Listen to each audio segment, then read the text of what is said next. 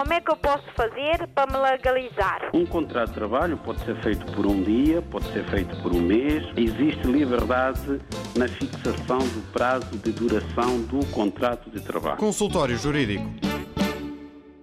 Está assim aberto o consultório jurídico. Já sabe que para colocar as suas questões basta ligar para o 21 382 0022, 21 382 0023 ou então 21 382 0068. E, uh, assim que possível, uh, teremos o uh, advogado Adriano Malalane para responder às suas questões.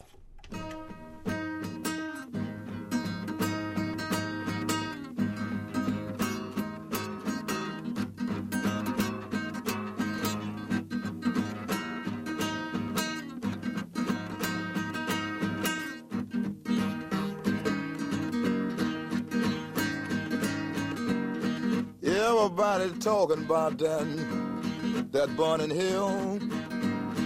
Ain't no heaven in it, ain't no burning hell. Where I die, where I go, can't nobody tell. I say, oh,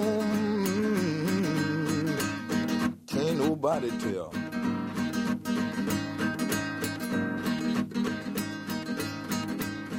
Where I go, can't no, can't nobody tell.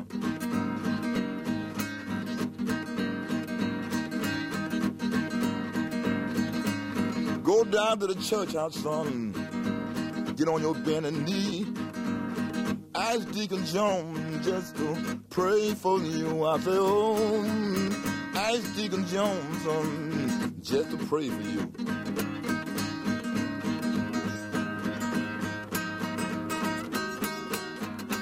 Yeah. Yeah.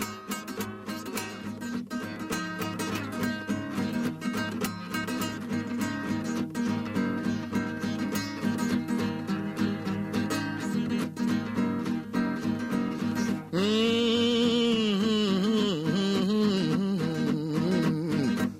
Everybody talking about uh, that burning hell. Ain't no heaven. Ain't no burning hell. Where I die, where I go, can't nobody tell. I said, mm, can't nobody tell.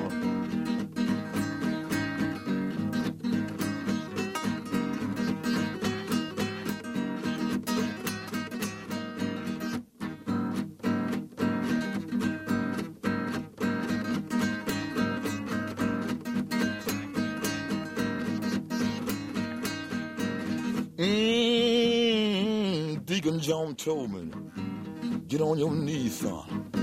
Repent for your sin. Mm,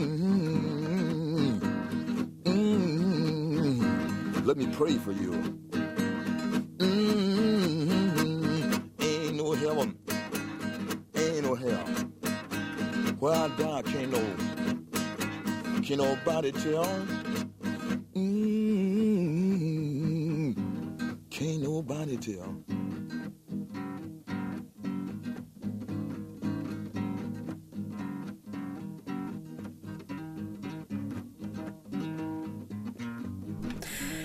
Abrimos este consultório jurídico com a música de John Lee Hooker, com quem vamos eh, continuar. Já sabe que para uh, uh, saber de algumas uh, respostas às suas dúvidas, pode sempre ligar para o 21382 0022, 21382 0023 ou então 21382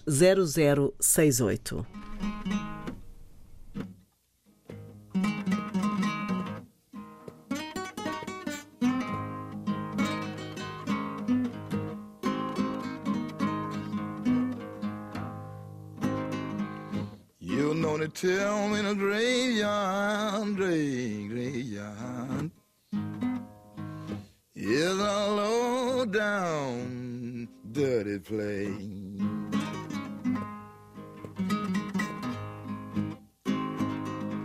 You know they tell me to agree on, agree. It's a low down, dirty place.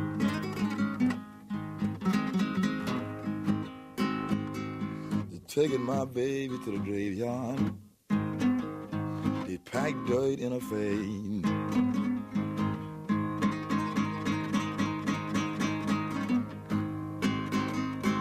I followed that long black wagon, long black wagon down to the graveyard. Watch them pack dirt in my baby's face.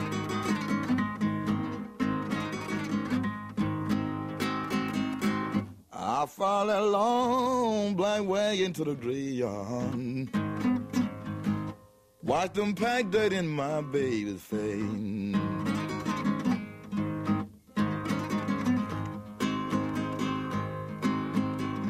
Mr. Graveyard Digger, why you wanna take my baby away?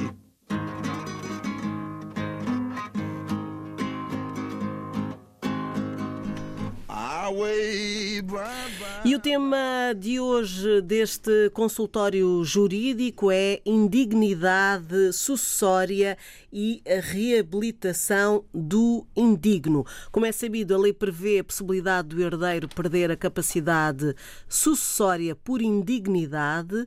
Ocorre nos casos em que comete crime contra o autor da sucessão ou contra os seus familiares. Porém, a lei prevê também a possibilidade do indigno ser reabilitado e, por esta via, readquirir capacidade sucessória, se o autor da sucessão expressamente o reabilitar em testamento ou por escritura pública. Mas vamos desenvolver este assunto com o advogado Adriano Malalane.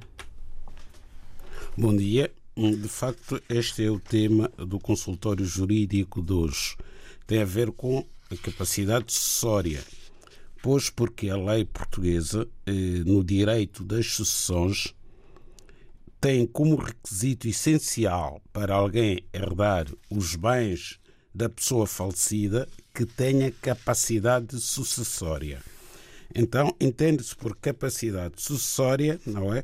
Aquela disponibilidade prevista na lei de alguém poder herdar esses mesmos bens. E a lei vem dizer que tem capacidade sucessória, para além do Estado, todas as pessoas nascidas ou concebidas ao tempo da abertura da sucessão.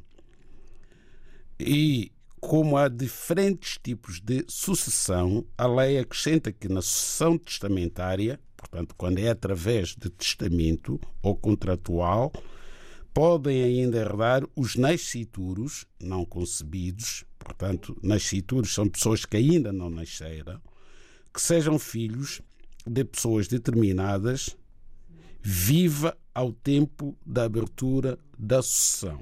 Portanto, a pessoa tem que estar viva ao tempo da abertura da sucessão. De forma eh, sumária, digamos assim, diríamos que esta é a matéria que tem que ver com a capacidade sucessória.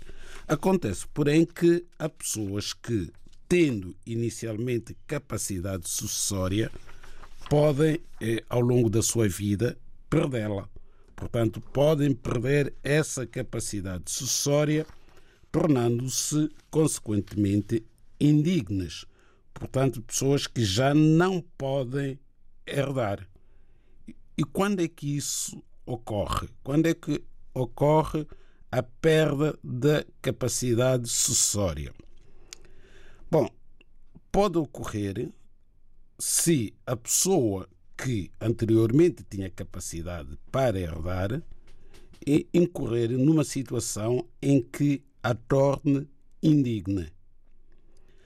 Vou dar aqui o exemplo, previsto na lei, naturalmente, de uma pessoa condenada como autor ou cúmplice de homicídio doloso, portanto intencional, ainda que não consumado, portanto a tentativa é suficiente, contra o autor da sucessão, portanto aquela pessoa que morreu e deixou os bens, ou contra o seu cônjuge, aqui seria o viúvo ou a viúva, descendente seriam os filhos do autor da sucessão, ascendente seriam os pais adotante ou adotado.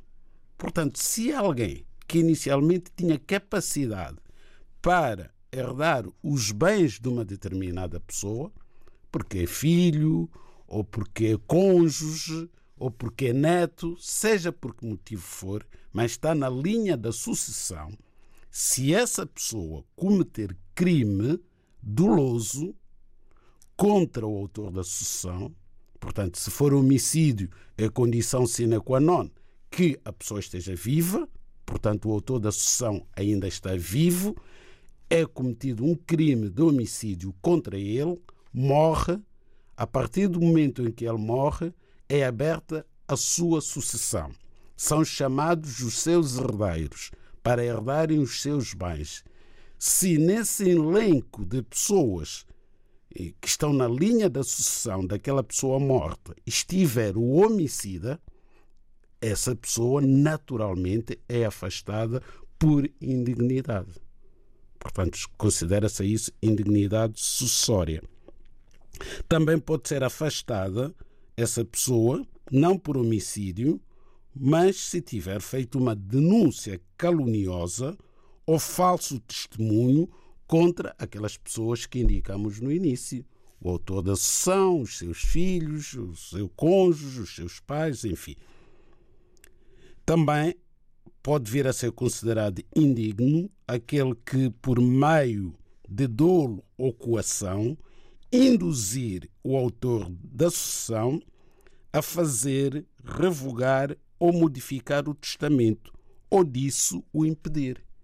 Há muita coação por aí em torno dos testamentos, porque normalmente as pessoas mais idosas é que fazem os testamentos e são pessoas que eh, são frágeis, normalmente são pessoas já um pouco fragilizadas.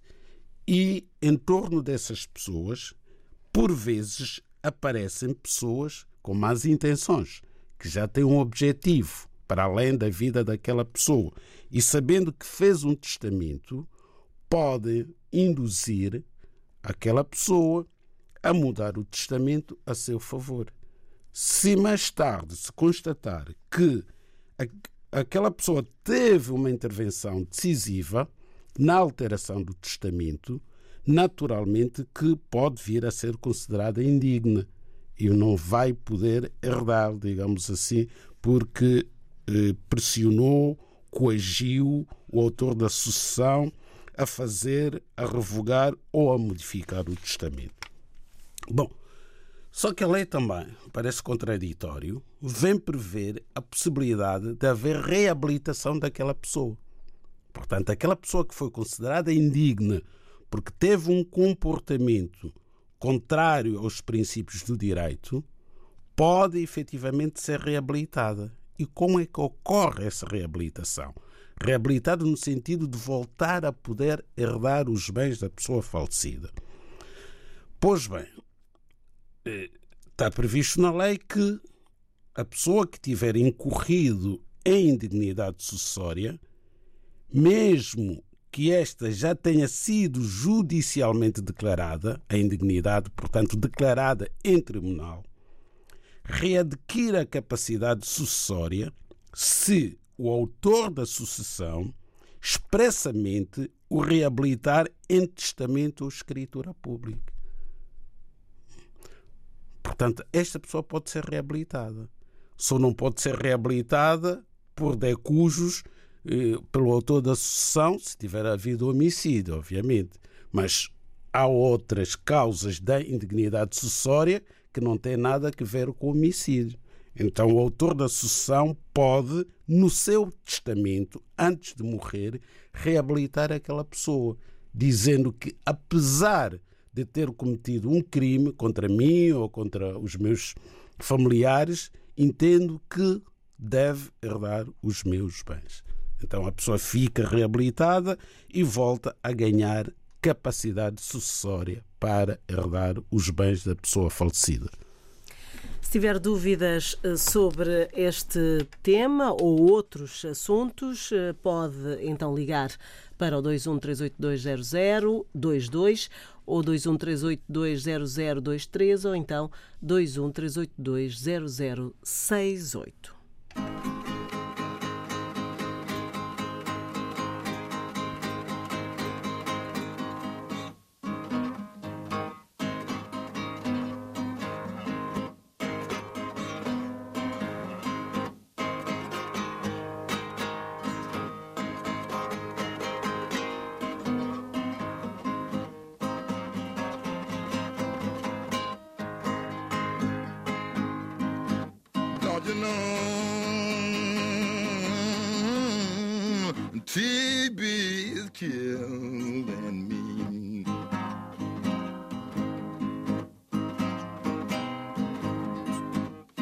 you know, don't you know now, the TB is killing me.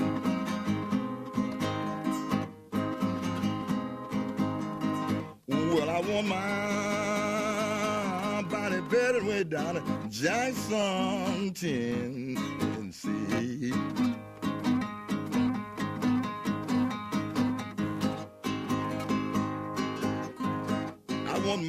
People, down at Jackson, Tennessee.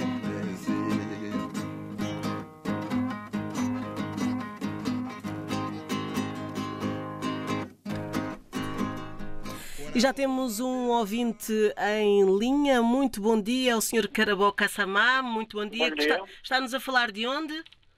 De Lisboa. De Lisboa. Então, que questão quer col- co- colocar neste consultório jurídico? Olha, a minha questão que eu queria hum, colocar ao Dr. Adriano Marlão é que eu tenho hum, duas questões. Tenho uma primeira que é, tenho cá a minha filha, que já é maior de idade, e tem cá trabalho, mas naturalizou portuguesa. Só que tem a mãe na Guiné e ela queria saber como é que podia fazer para trazer cá a mãe, para viver com ela, uma vez que ela já perdeu o estatuto do, de hum, cidadão estrangeiro. Ela já é nacional portuguesa, é naturalização. E a segunda questão é que tenho uma sobrinha minha que renovou a autorização de residência comunitária.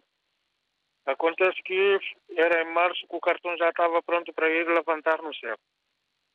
E calhou essa situação da pandemia e, e ela não conseguiu levantar o cartão. E agora, decorrer deste tempo todo, ela dirigiu-se ao serviço estrangeiro para ir ver se conseguia levantar o cartão. Diziam ela que eh, tem que fazer agendamento. E agora, o agendamento no site do CEF, ela não se consegue escrever nem consegue mandar a mensagem. Já deslocou ao balcão do CEF, não lhe consegue atender. Ela precisa do cartão para movimentar. E queria saber, porque o cartão é comunitário, é renovado porque por causa de... tinha perdido o cartão. E o cartão ainda tem validade até ano 2022. Ela queria saber o que é que tem que fazer para conseguir levantar o cartão. Olha, Eram essas duas questões. sim, em relação à primeira, é só uma pergunta. O que é que faz a mãe da, da sua filha? Ela lá é, é doméstica, não tem trabalho. Ok, Sim. pronto. Então daqui a pouco já vamos poder lhe responder. Muito obrigada e um bom fim de semana. Ah, obrigado. Estivemos então com Caraboca Samá. Daqui a pouco vamos então responder às questões levantadas por este ouvinte e continuo a li- ligar para o consultório jurídico.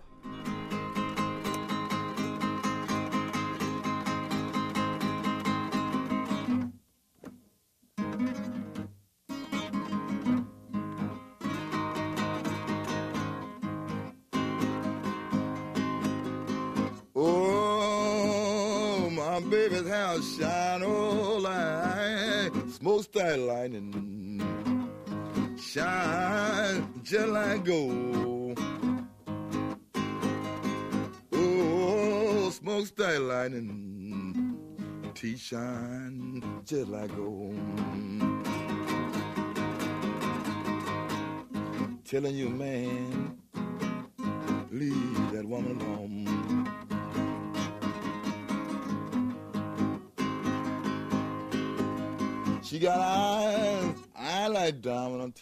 Voltamos aos ouvintes. Temos já ah, conosco o senhor José António. Muito bom dia.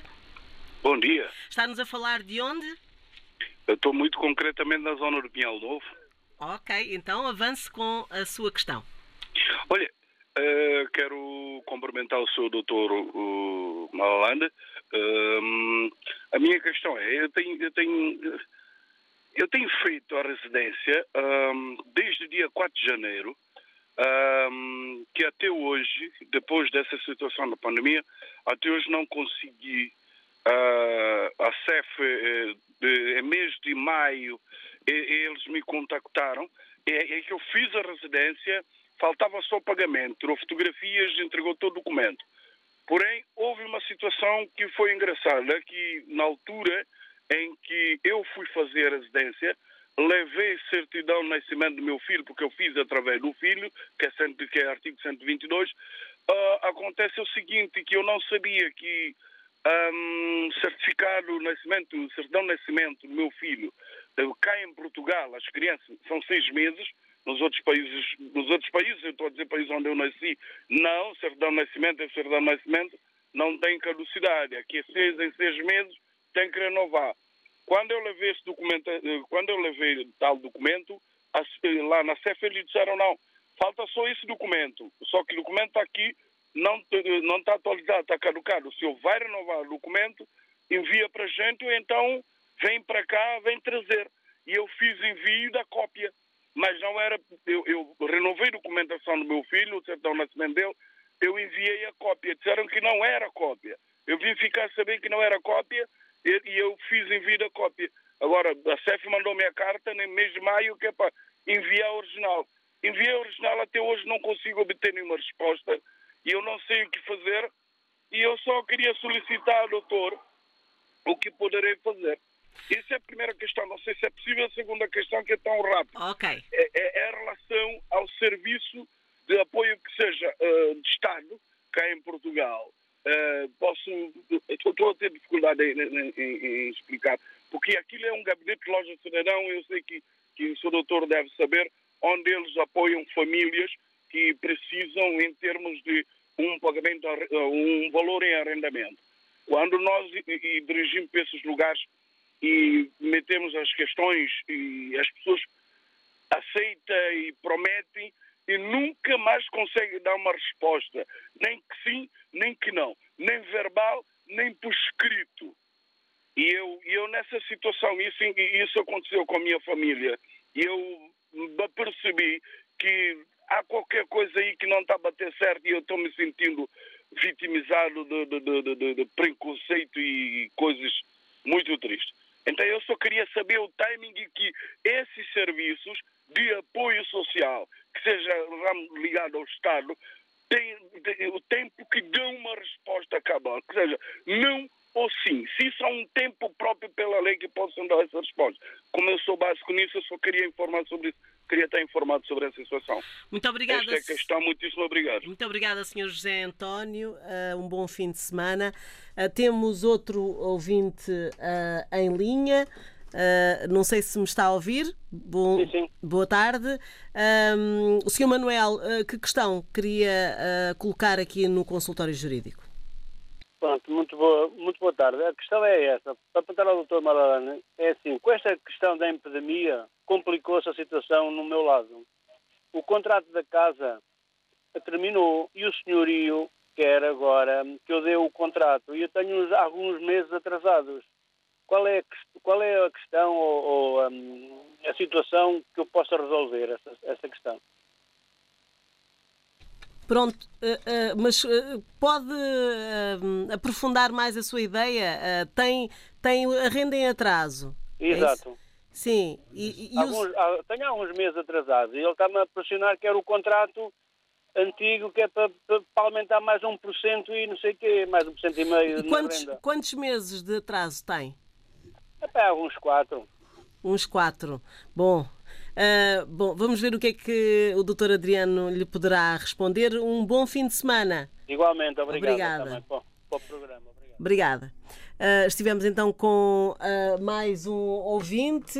Pode sempre ligar e juntar-se ao consultório jurídico através do 213820022, 213820023 ou então 213820068. Mm. Smokes like lightning, oh, yeah, me talking to your man. Leave that woman alone. Oh.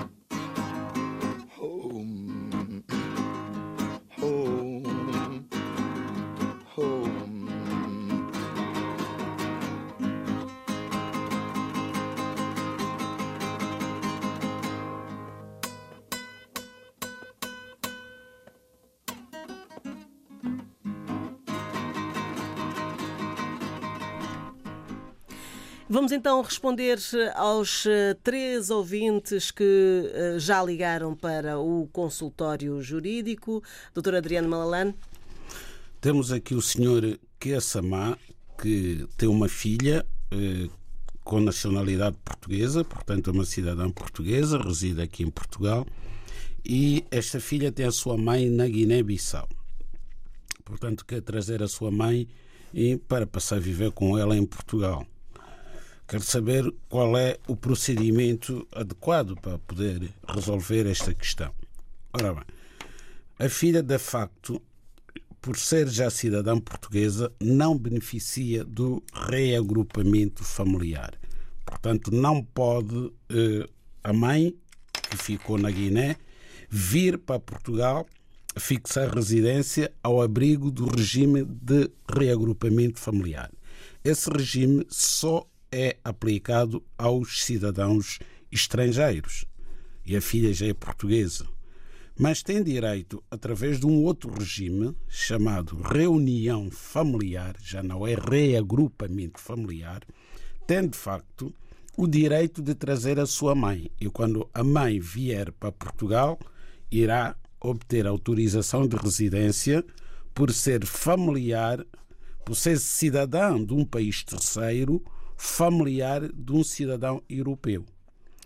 Porém, tem que pedir o visto na Guiné-Bissau para vir para Portugal. Portanto, só tem é que a filha que está em Portugal organizar todo o processo necessário para a mãe vir para Portugal, que passa por emitir um termo de responsabilidade, juntar os comprovativos dos seus meios de subsistência em Portugal e a prova também das condições de alojamento. Portanto, tem que provar junto das autoridades portuguesas em Bissau que tem condições em Portugal para acolher a sua mãe e virá de facto ao abrigo do Instituto da Reunião Familiar e não do reagrupamento familiar.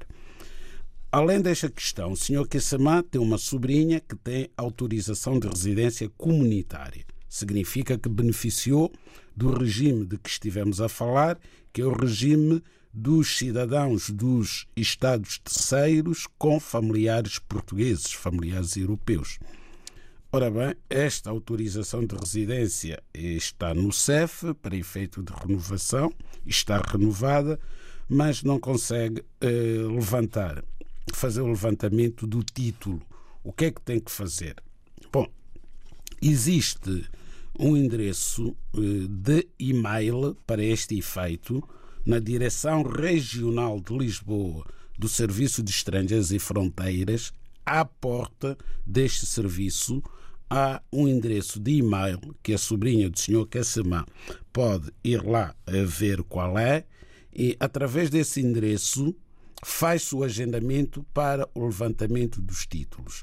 Outra opção é ligar para o call center do CEF, portanto, uma ligação telefónica, e agendar um dia para ir proceder ao levantamento do título. Esta é uma situação que se verifica com muitas pessoas que têm os seus títulos renovados e que não, não conseguem levantá-los porque não pagaram a taxa para serem enviados por correio. Porque quando as pessoas pagam uma taxa mínima para o serviço de correio. Após a renovação ou emissão do título, o CEF envia por correio para a morada do requerente. Naqueles casos, como neste, em que não foi paga essa taxa, é necessário que a pessoa se desloque ao CEF para proceder ao levantamento do seu título. E não tem sido fácil porque não há disponibilidade de agenda. É, é, convinha que o Serviço de Estrangeiros e Fronteiras eh, conseguisse, digamos assim, encontrar uma solução para estes casos que são às centenas, se não mesmo milhares de situações em que as pessoas já estão legais no país, mas não conseguem gerir a sua vida porque não têm o título consigo e não conseguem provar junto das instituições que estão em situação legal no país.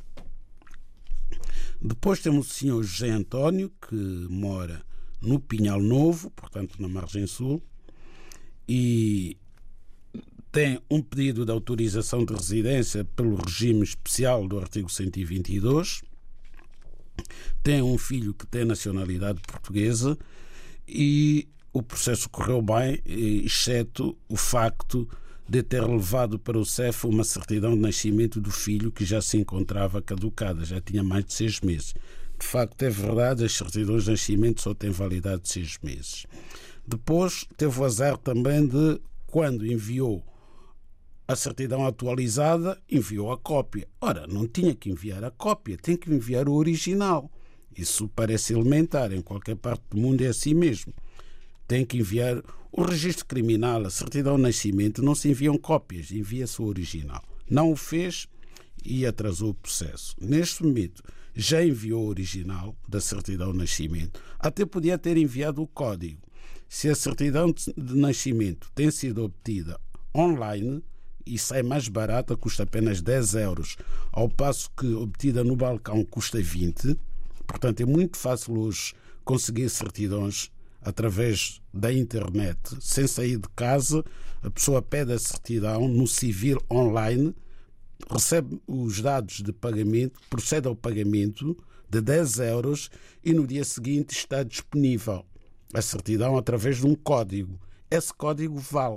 A pessoa pode enviar apenas o código. Aí não era preciso enviar o original. O código, basta enviar o código, imprimir e enviar para o CEF. O CEF acede à certidão de nascimento. Mas pronto, enviou o original e fez bem. Simplesmente o tempo está a passar e o processo não fica concluído. Ora, aqui tem que fazer um pedido de urgência, tem que reiterar o pedido de urgência através de uma carta dirigida ao CEF para ver se o seu processo anda um bocado mais depressa.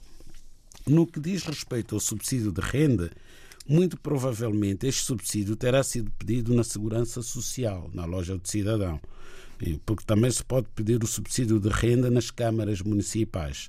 Neste caso, terá sido na Segurança Social. É verdade, a Segurança Social está a funcionar muito mal. Recebe os pedidos, não difere nem indifere os pedidos. As pessoas ficam no limbo, sem saber, criam uma expectativa que nunca vai ser correspondida. Mas também não há nenhum despacho a indiferir. Não havendo despacho de indeferimento, a pessoa não pode recorrer da decisão. Portanto, isso tem que ser revisto. Há muitas queixas em relação a esta matéria dos subsídios. Aliás, não é só subsídios. Tudo o que tenha que ver com a segurança social, há uma forma de gestão que a segurança social usa, que é ilegal, que é uma espécie de veto de bolso, digamos assim, pega no processo e põe na gaveta e, e a pessoa nunca obter resposta. Há um prazo legal na lei, embora não seja um prazo perentório, para os organismos públicos decidirem os processos. Mas a Segurança Social não cumpre esses prazos. E não há a figura do indeferimento tácito. Antigamente, quando um serviço público vinculado a dar uma resposta dentro de um determinado prazo não o fazia, o o cidadão, o destinatário, poderia, enfim, em certos casos, considerar que naquele caso tinha havido um deferimento, que era o chamado deferimento tácito. Não ocorre nestes casos, portanto, eh, há que mudar esta forma de trabalhar por parte da Segurança Social. Depois temos o Sr. Manuel.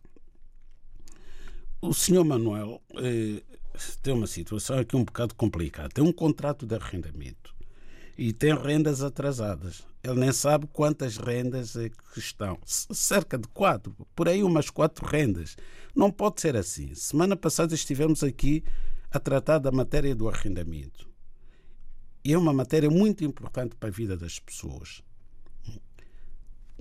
Depois do trabalho, se calhar, ou mesmo antes do trabalho, a coisa mais importante é a habitação. E a saúde, naturalmente. Agora, a pessoa não pode estar numa casa arrendada com um contrato de arrendamento e não saber a quantas anda o contrato, porque tem a obrigação de pagar pontualmente a renda. E a lei vem dizer que um inquilino que tenha três rendas atrasadas pode ser objeto de uma ação de despejo. Portanto, o senhorio tem todo o direito, não é, de propor uma ação de despejo quando o seu inquilino tem três rendas atrasadas e aqui o senhor não sabe ao certo quantas são. É verdade que os despejos foram suspensos durante a pandemia, mas era importante que tentasse encontrar uma solução em relação a esta questão com o seu senhorio, porque pode de facto ser alvo de uma ação de despejo. Mas também é muito importante dizer aqui que, por muitas que sejam as rendas que o inquilino tenha em atraso, o senhorio não tem o direito de chegar lá e pôr o seu inquilino na rua. Tem que haver sempre um processo judicial. Por que, que tem que haver um processo judicial? Porque a lei prevê, nestes casos, a possibilidade de o inquilino sempre pagar as rendas e evitar o despejo. Portanto, neste momento ele diz que tem cerca de quatro rendas em atraso. Pronto. Pode começar a pagar as rendas ou não. Havendo uma ação de despejo, até a prolação da sentença, o inquilino pode chegar lá e pagar as rendas e continuar a viver. Portanto, não, o facto de o senhor estar com rendas atrasadas, o que não é bom, não legitima que o senhorinho o ponha na rua sem ser através de um processo judicial próprio. Temos eh, outro ouvinte em linha, o senhor Domingos eh, Manuel. Muito boa tarde. Olá, boa tarde. Então, pode colocar então as suas questões? É sim, tem aqui as questões que eu tenho para o doutor, são três, mas vamos para a mais urgente, que eu tenho uma amiga que ela, a mãe foi fiadora do filho em 2002, comprou uma casa no valor de cerca de 83 mil euros. E o rapaz pagou a casa durante dois anos. Só que depois passou esses anos todos, o banco vem agora pedir à fiadora, que foi a mãe, que devolva o valor do empréstimo. E o banco diz que já vendeu a casa, só que não diz o valor que vendeu a casa e não diz quando é que, que, que o fez. E eles agora querem que a pessoa assuma o valor da dívida, que é o faz quando alguém é fiador. Só que a situação complica porque a senhora está com Alzheimer, a filha que anda a cuidar da senhora e agora não sabe o que é que se deve fazer. Por isso é que tem aqui essa questão para o senhor doutor Adriano. Uh, o senhor tem bens? A senhora a tem senhora bens? tem, tem uma casa que foi comprada na altura com, pelo marido dela. Uhum. Uh, e, e tinha mais alguma questão a colocar? A outra questão é a seguinte: o meu irmão tem Angola, ele residiu cá já em Portugal, teve autorização de residência, regressou para Luanda em 2008 e foi com o recibo do pedido da, da renovação. E ele agora quer regressar, pediu o visto, só que está a complicar. Gostaria de saber também como é que ele deve proceder nessa situação. Pronto, muito obrigada, Sr. Domingos Manuel. Obrigado a ele. Obrigada e bom fim de semana. Obrigado. Uh, temos então mais questões. Uh, já sabe que pode ainda ligar-nos. Estamos na reta final. 213820022, 213820023 ou então 213820068.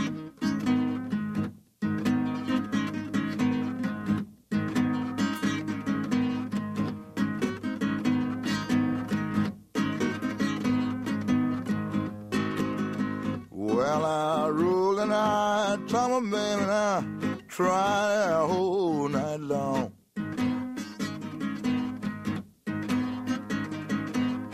Well, I roll and I tumble and I try the whole night long.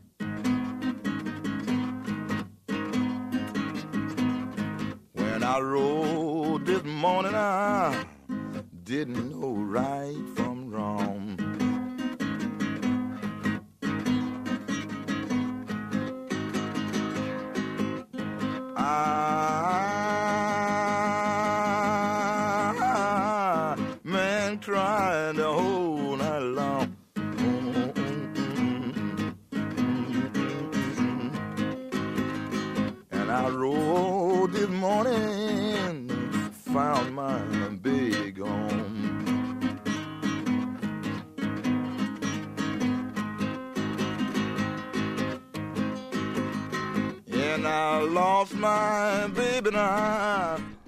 Voltamos a ter ouvintes em linha. Uh, Muito boa tarde, Sr. Adão Diogo dos Santos. Uh, Quer colocar a sua questão ao Dr. Adriano Malalane? Sim, sim, sim. A minha questão é a seguinte, é acerca de uma filhada minha. Ela está cá em Portugal desde os dois anos de idade. Veio com a mãe, veio averbada no passaporte da mãe. A mãe perdeu esse passaporte e perdeu uma série de documentos. E tentaram rever isso junto da Angola, mas como a burocracia lá em Angola é muito difícil, elas não conseguiram durante ao longo desses anos todos. Mas nos últimos anos conseguiram. Mas a possibilidade que ela teve de conseguir se legalizar a menina, no caso, só foi através dos estudos, porque ela estava a estudar e estava e estava a fazer o décimo segundo. No entanto, foi lá para o CEF meter o visto, no caso de estudante, a, a residência de estudante, e foi atribuída uma residência de estudante. E ela perguntou por que é que toma a de estudante, eu por acaso já, tô, já terminei o décimo segundo. A senhora lá do CEF disse que havia, que havia pouco esclarecimento numa das disciplinas, que ela tinha que buscar a declaração na escola dela, dizer que concluiu, depois podia voltar, que era para tentarem fazer a retificação da residência de estudante. Em vez de passar a ser de estudante, era uma residência normal que lhe permitisse atividade profissional. Pronto, ela recebeu a residência de, estu, de estudante que, lhe, que não lhe permite trabalhar e conseguiu a declaração da escola dizer que já concluiu o décimo segundo. Fez a marcação para ir apresentar essa residência e já chamaram, o, o, para o nosso espanto foi que a funcionária que lá atendeu disse que não, que não tem direito a uma residência normal, que para ter uma residência normal vai ter que apresentar um contrato de trabalho. Agora a minha pergunta é a seguinte, que ela vai conseguir um contrato de trabalho se tem uma residência de estudante que não lhe permite atividade profissional? Essa é a minha pergunta, a minha questão é essa. Ela vai continuar o, os estudos? Eh, vai tentar a universidade ou não? Ela concluiu o décimo, décimo segundo. Décimo segundo. E, e, agora a intenção a, é, é, é, trabalhar ou continuar A intenção é trabalhar para, para angariar dinheiro que é para entrar para a faculdade. Portanto, não concorreu à faculdade? Não concorreu, porque não tinha, não tinha, não, não tem condições para. Condições, exatamente. Muito obrigada, Sr. Adão Diogo. Bom fim de semana. Obrigado. Bom, uh, e terminamos aqui as, uh, os telefonemas, porque ainda temos uh, dois ouvintes para responder às questões que, que levantaram. portanto, já sabe que para participar no consultório jurídico vai ter que ligar no próximo sábado.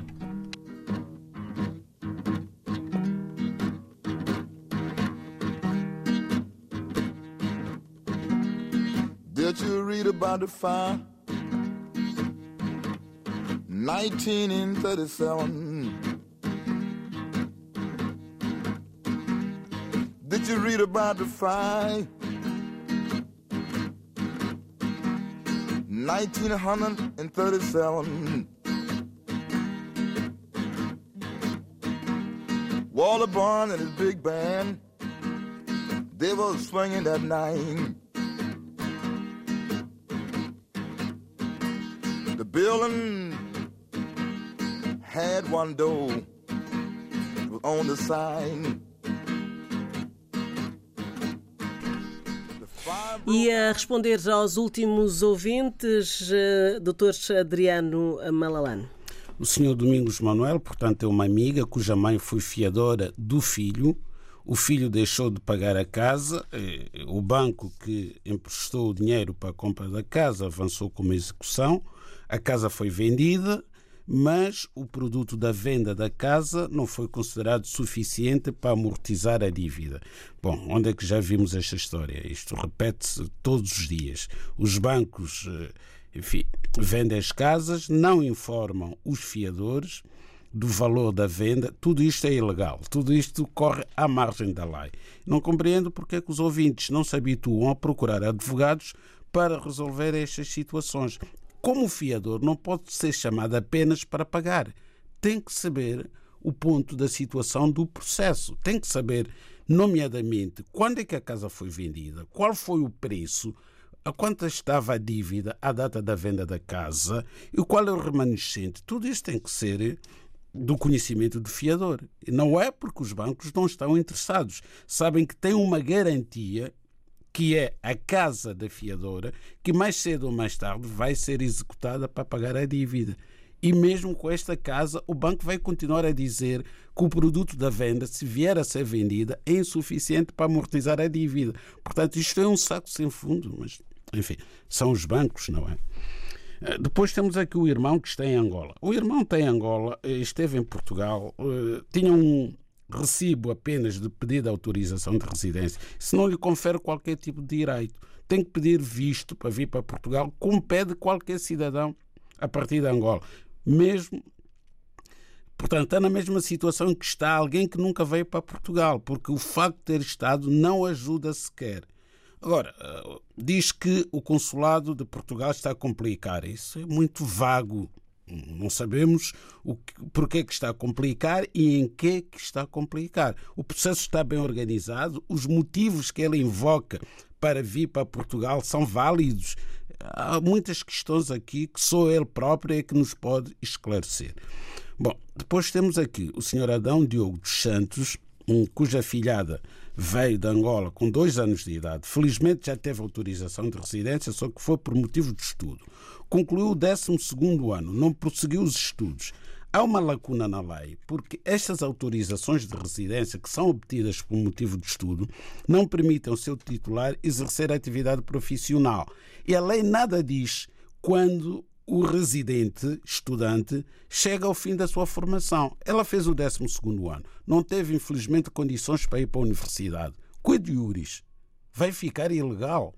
Deveria a lei prever a possibilidade de, na renovação, passar automaticamente de autorização de residência para estudo para uma autorização de residência normal que lhe permita exercer uma atividade profissional. A lei nada diz. Portanto, isto é muito violento, não é? Agora volta outra vez a ficar em situação irregular. Eu não tenho resposta, infelizmente, para esta questão. Só o CEF e o Governo é que podem resolver esta questão. O consultório jurídico volta no próximo sábado, já sabe, a partir do meio-dia, eh, para responder às questões possíveis eh, aqui na sua rádio, na RDP África. Como é que eu posso fazer para me legalizar? Um contrato de trabalho pode ser feito por um dia, pode ser feito por um mês. Existe liberdade na fixação do prazo de duração do contrato de trabalho. Consultório Jurídico.